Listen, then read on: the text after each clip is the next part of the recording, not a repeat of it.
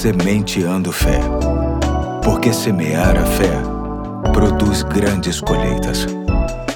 Aqui é o Pastor Eduardo, hoje é quinta-feira, dia 30 de dezembro de 2021, e me honra ter a sua companhia na terceira reflexão, que tem como base o Salmo de número 1, elaborada para que tenhamos um bom preparo para o ano que está prestes a chegar. Me permita recitar o versículo 3 do referido salmo que diz assim: É como árvore plantada à beira de águas correntes, dá fruto no tempo certo e suas folhas não murcham. Tudo que ele faz prospera. Encontramos nesse texto o grande resultado que experimenta aquele que tem prazer na palavra de Deus. A comparação é simplesmente espetacular, tudo porque ter prazer na lei do Senhor proporciona um estilo de vida que se submete a critérios e processos bem pertinentes a uma vida saudável. Entenda, quem procura viver o que a palavra de Deus diz, vive próximo da fonte que gera a vida, que no caso da árvore, corresponde às águas correntes.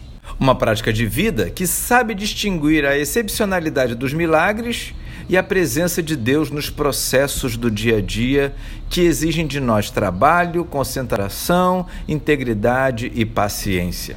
Quem tem prazer na Bíblia adquire sabedoria no pensar, no falar, no fazer frutos da caminhada nesta terra tão importante nas mais diversas esferas da vida, que corresponde aos frutos que chegam no tempo certo e nas folhas que não caem fora de época. Viver com alegria em relação aos ensinos de Jesus proporciona a verdadeira e autêntica prosperidade que tanto procuramos e desejamos e que nada tem a ver com dinheiro, bens materiais ou títulos, e sim com qualidade e dignidade de vida que Deus tanto preza e que sempre se coloca à disposição para nos ajudar a tê-la.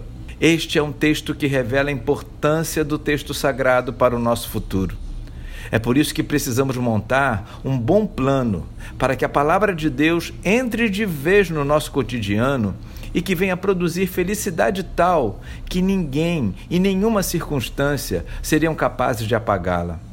Aqui entra uma postura que é só nossa, que ninguém pode fazer por nós, que não tem como terceirizar, que só vai viver quem decidir ter prazer na lei do Senhor e na sua lei meditar dia e noite. Vamos orar por isso? Senhor Deus, Sabemos que o Senhor deseja que sejamos como árvores bem plantadas, dando fruto para a sua glória. Te pedimos que nos ajude a montarmos um plano eficiente para isso. Te pedimos em nome de Jesus. Amém. Hoje fico por aqui e até amanhã, se Deus quiser.